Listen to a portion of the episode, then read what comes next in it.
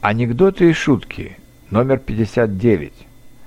Это неприятное чувство, когда вечером приходишь домой и ничего нового в интернете, и ты с грустью вспоминаешь, что уже все посмотрел на работе.